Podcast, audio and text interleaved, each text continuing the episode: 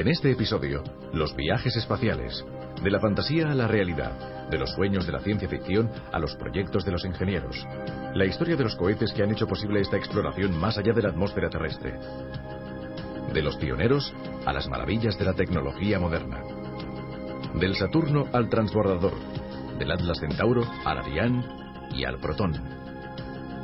Una extraordinaria panorámica de los grandes protagonistas de las rampas de lanzamiento.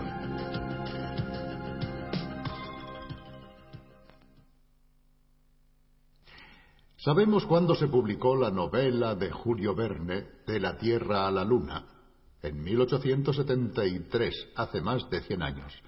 Entonces no solo no existían los cohetes, sino que ni siquiera existían los aviones. Pues bien, en solo 100 años la tecnología nos ha llevado a la Luna y con las ondas automáticas a cualquier punto del sistema solar. Lógicamente también nos ha permitido volar sobre todo el planeta. Todo el mundo sabe que el primer avión que se alzó del suelo fue el de los hermanos Wright en Estados Unidos en 1903, pero la historia de los cohetes es mucho menos conocida. Sin embargo, han sido precisamente estas máquinas las que nos han permitido salir de la atmósfera terrestre y entrar en órbita alrededor del planeta e incluso abandonarlo durante varios días, como hicieron los astronautas del proyecto Apolo. De hecho, gracias a los cohetes es posible viajar al espacio cósmico porque los motores de los aviones necesitan oxígeno para funcionar y en el cosmos no lo hay. Los cohetes, en cambio, funcionan incluso en el vacío. La invención y el perfeccionamiento de los cohetes han constituido una aventura extraordinaria con grandes intuiciones y pioneros, aventureros, con experimentos a menudo fallidos y grandes descubrimientos. Veamos. En la antigua Grecia, el poeta Luciano hablaba de una nave que, sostenida en el aire por una tormenta, era transportada hacia la luminosa isla de la Luna. Una ilusión. Una empresa imposible entonces y siempre. Durante mil años, los antiguos científicos estuvieron de acuerdo en que la Tierra era el único mundo, el centro del universo. Y las estrellas, grumos de luz.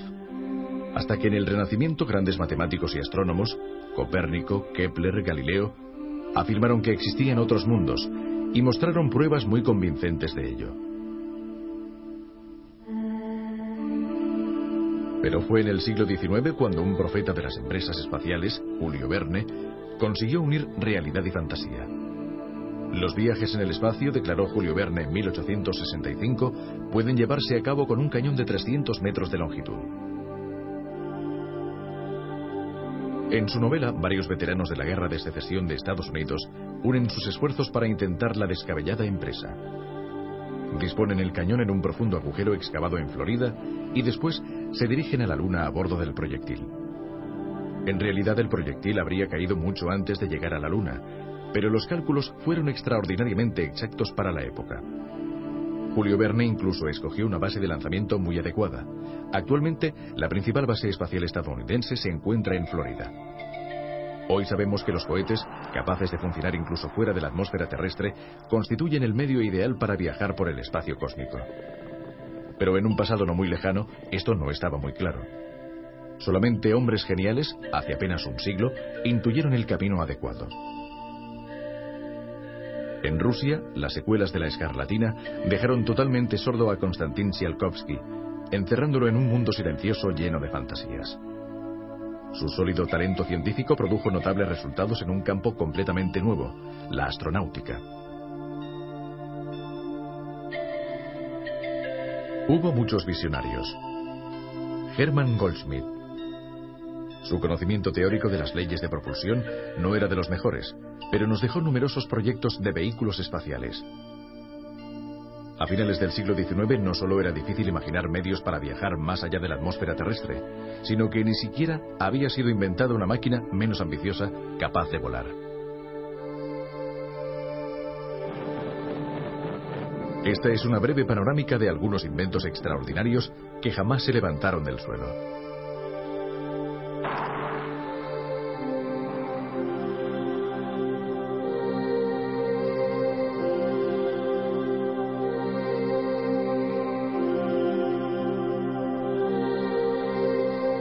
Fin, en diciembre de 1903, los hermanos Wright consiguieron que su increíble ingenio volante despegara y volara unos pocos metros.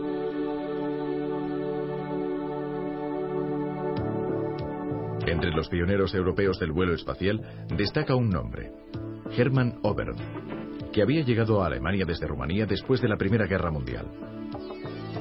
En 1923, con apenas 29 años de edad, escribió una importante obra teórica sobre los cohetes y el vuelo espacial. Su libro, cuando por fin encontró editor, causó un cierto revuelo.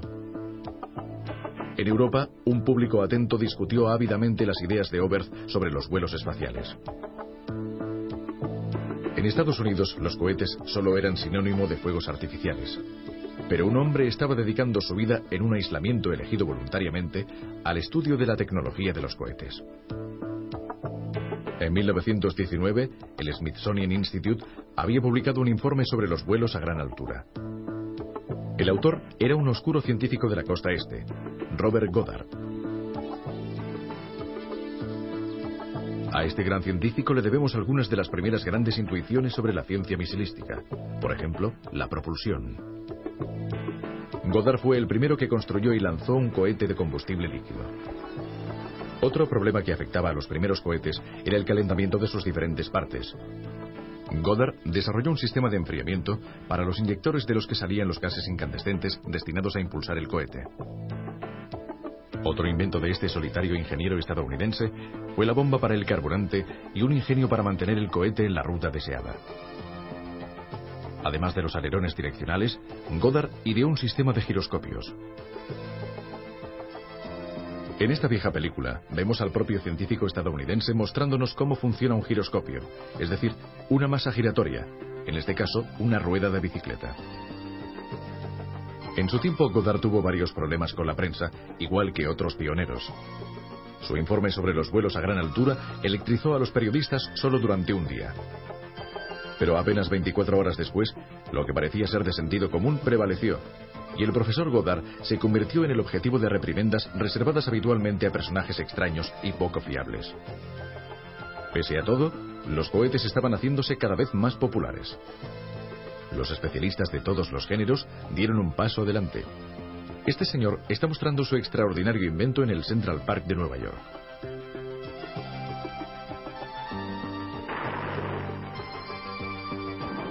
Había cohetes para barcas, cohetes para automóviles, cohetes para vagonetas ferroviarias, para trineos, para aeroplanos. Más allá de este interés, los auténticos pioneros estaban intentando mejorar sus técnicas y las prestaciones de sus cohetes.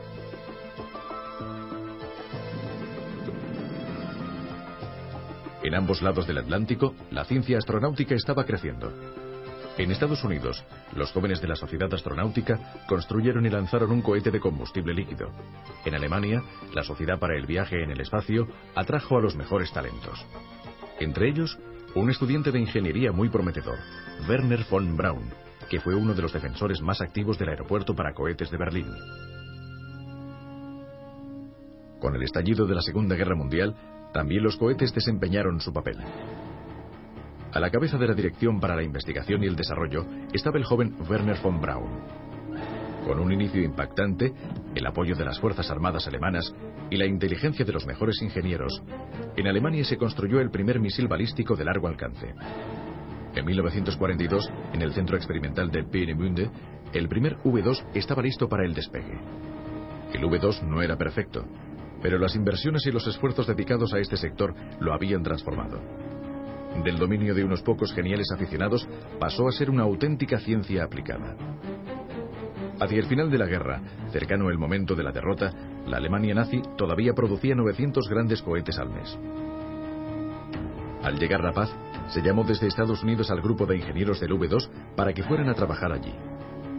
En el polígono de White Sands, en Nuevo México, los ingenieros alemanes se unieron al grupo de expertos misilísticos estadounidenses para continuar el desarrollo de los cohetes, básicamente como arma militar pero el sueño de construir un cohete para llevar al hombre al espacio no había desaparecido.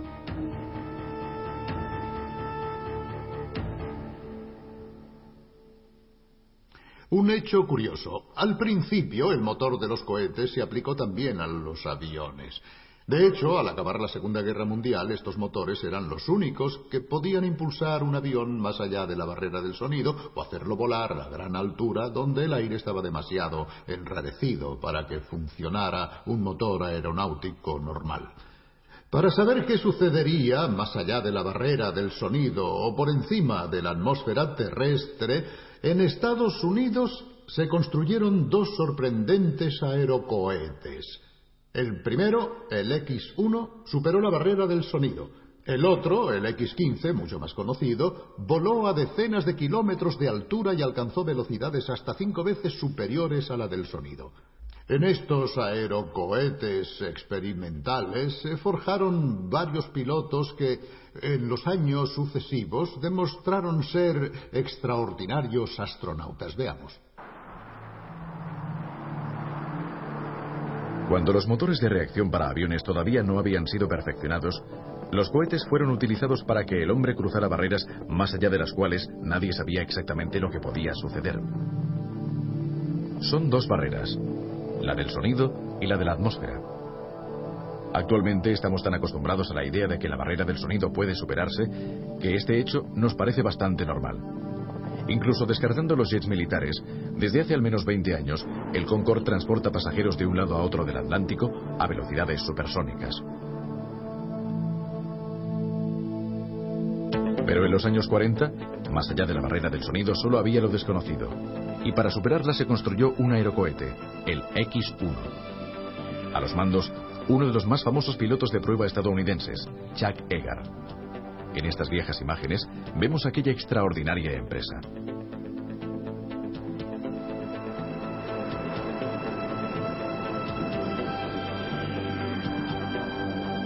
Quedaba otra barrera por superar, la de la atmósfera terrestre.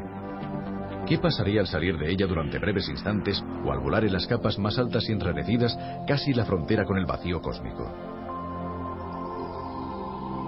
Lógicamente, en los años 50, esta empresa no fue realizada por una nave, sino por un avión muy especial, un aerocohete, el legendario X-15.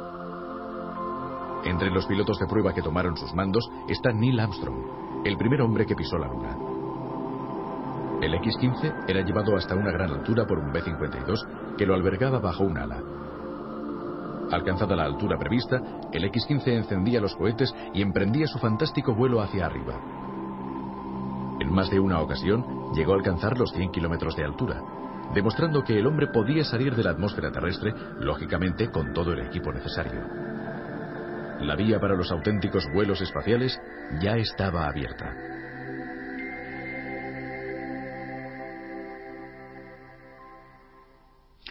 Lanzar un cohete no es fácil, o por lo menos no lo era en los comienzos de la aventura espacial. De hecho, hacer volar un mecanismo con un peso de decenas de toneladas, lleno, recordémoslo, de combustible explosivo, era un juego de equilibrio que no siempre salía bien.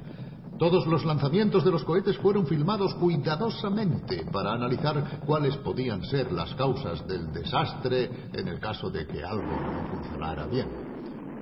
En este reportaje hemos reunido unas breves secuencias de los lanzamientos que no salieron muy bien. Una especie de ballet en el que el cohete, en vez de subir hacia el cielo, toma las direcciones más insospechadas, a veces incluso hacia el suelo o dando una voltereta. Se trata de imágenes un poco cómicas, a veces dramáticas, sobre todo si se contemplan desde el lado de los inventores y de los proyectistas. Estas imágenes espectaculares nos ayudarán a comprender cuánta investigación, cuánto trabajo, cuántos intentos han sido necesarios hasta alcanzar las habilidades actuales. Porque hoy, al menos en los cohetes más utilizados, la probabilidad de éxito es del 90%.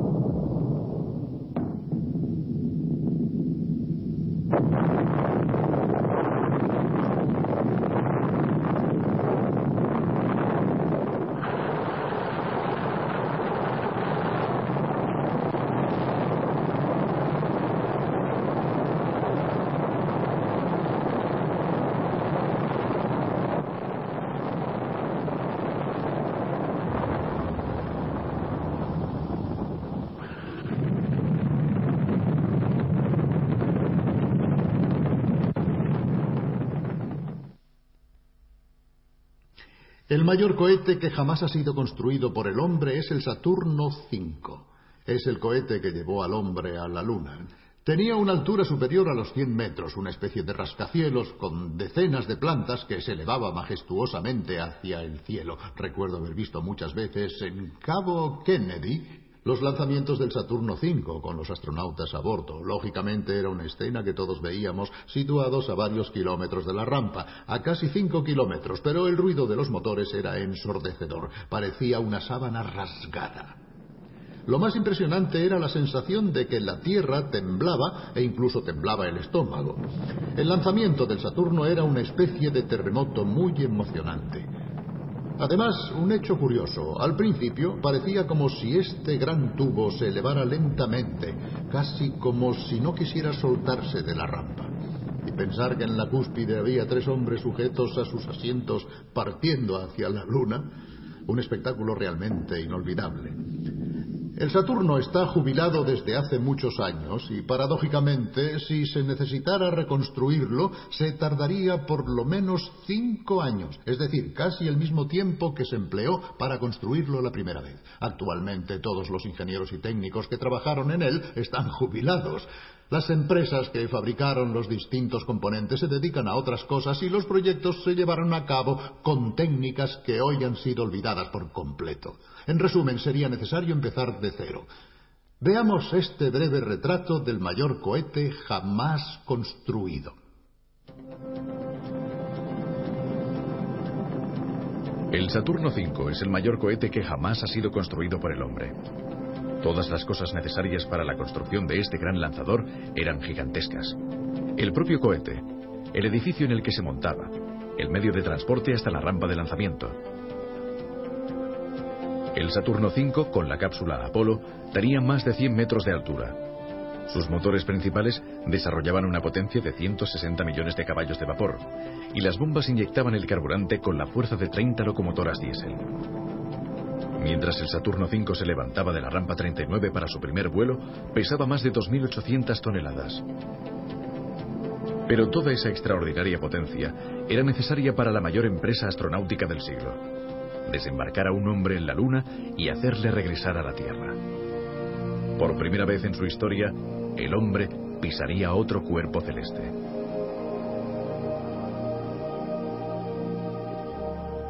El Saturno y las cápsulas del proyecto Apolo dejaron su lugar a un nuevo tipo de transporte, el transbordador espacial.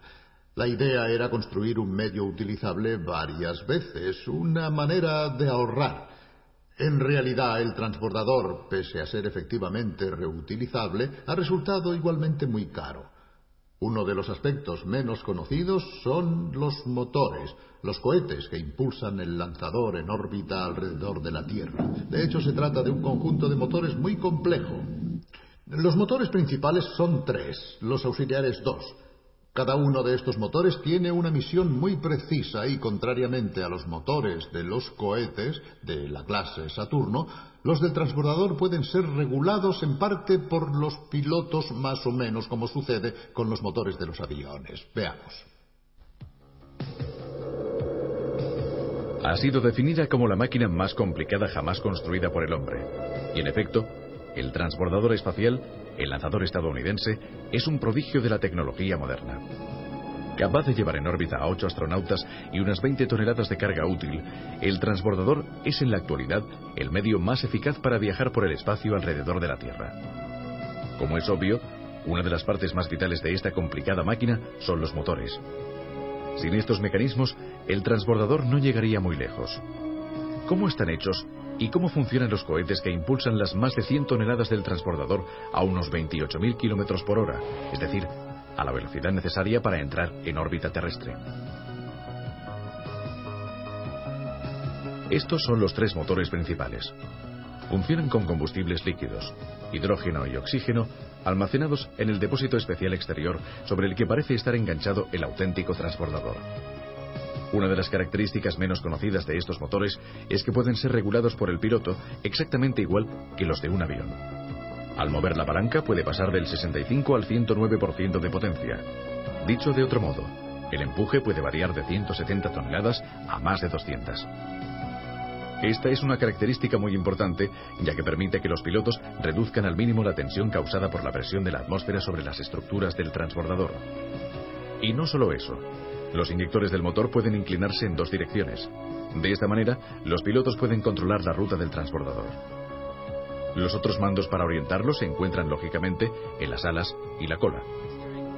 Estos motores permanecen encendidos unos 8 minutos y son los que ponen el transbordador en órbita. De hecho, los cohetes auxiliares, grandes cilindros con una altura de unos 50 metros y un diámetro de 4, que se ven a los lados del gran depósito, acompañan el vuelo solamente hasta una altura de 45 kilómetros. ¿Cada cuánto tiempo se cambian los motores? De hecho, se trata de componentes sometidos a enormes presiones. Basta con pensar que los gases incandescentes disparados a plena potencia por estos aparatos alcanzan una temperatura de 6.000 grados centígrados, mucho más elevada que el punto de ebullición del hierro. La vida de cada motor es de unas 7 horas. Pero como en cada lanzamiento del transbordador permanecen encendidos solo 8 minutos, pueden ser utilizados muchas más veces. Muchos motores han sido empleados más de 50 veces.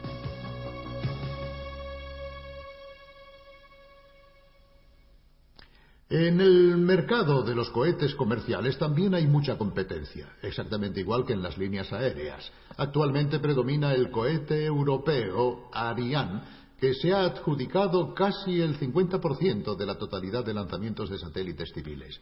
Pero la competencia se está haciendo muy reñida. En primera posición, los estadounidenses, con un viejo utensilio, por así decirlo, del espacio, completamente modernizado, el legendario Atlas, el cohete del proyecto Mercury, con la última fase, el Centauro. También los rusos compiten. Su Proton, con más de 200 lanzamientos efectuados, cuenta con números para obtener un lugar relevante. Distanciados de este grupo de cabezas siguen los japoneses, cuyo cohete comercial H-2 será competitivo después del 2000. El lanzador larga marcha de los chinos, con dos lanzamientos fallidos de cuatro, no se considera muy fiable.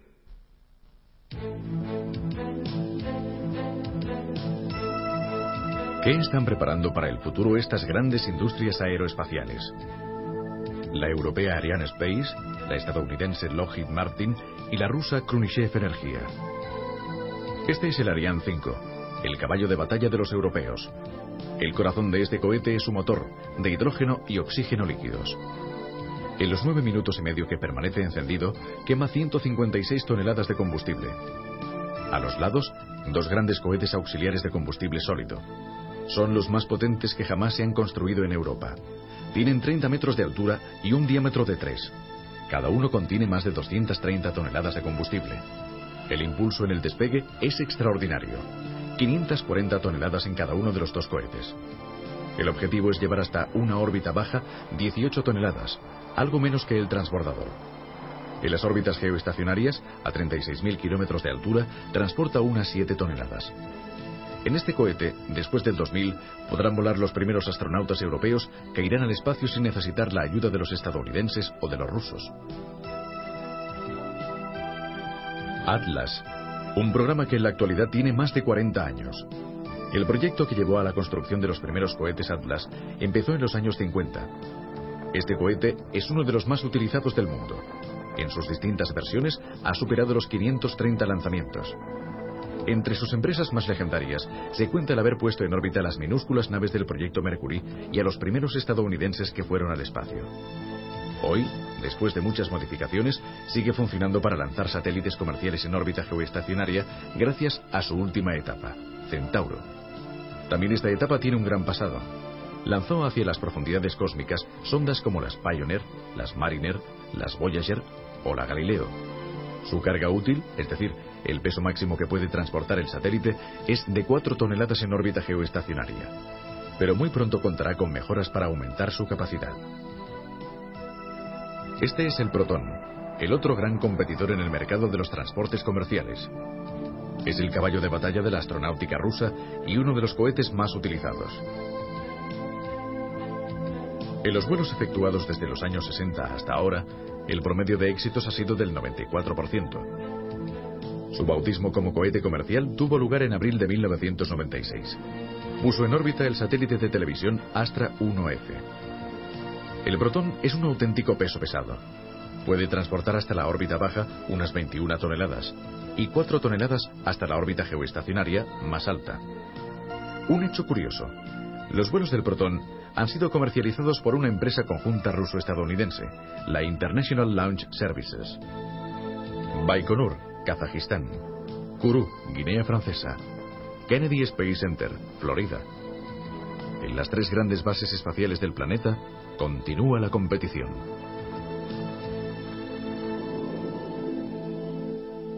Se calcula que desde que empezó la era de la astronáutica han sido lanzados por las grandes potencias espaciales más de 3.000 cohetes. El cohete se está convirtiendo en uno de los medios más utilizados y cada vez más seguros. ¿Quién sabe si en el siglo próximo, cuando existan estaciones espaciales permanentes en órbita, empezará a desarrollarse el turismo espacial? En el fondo, sucederá lo mismo que con los aviones. Primero, los pioneros a la cabeza, después los militares, después los científicos e investigadores y finalmente el público en general.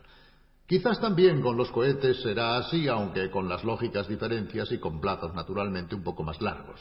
Realmente despegar en el transbordador o en sus herederos siempre será mucho más emocionante que una salida en avión. Uno de los científicos que han volado como pasajeros en el transbordador estadounidense me dijo que le parecía encontrarse en medio de una explosión atómica. Por lo menos actualmente es así, después ya se verá.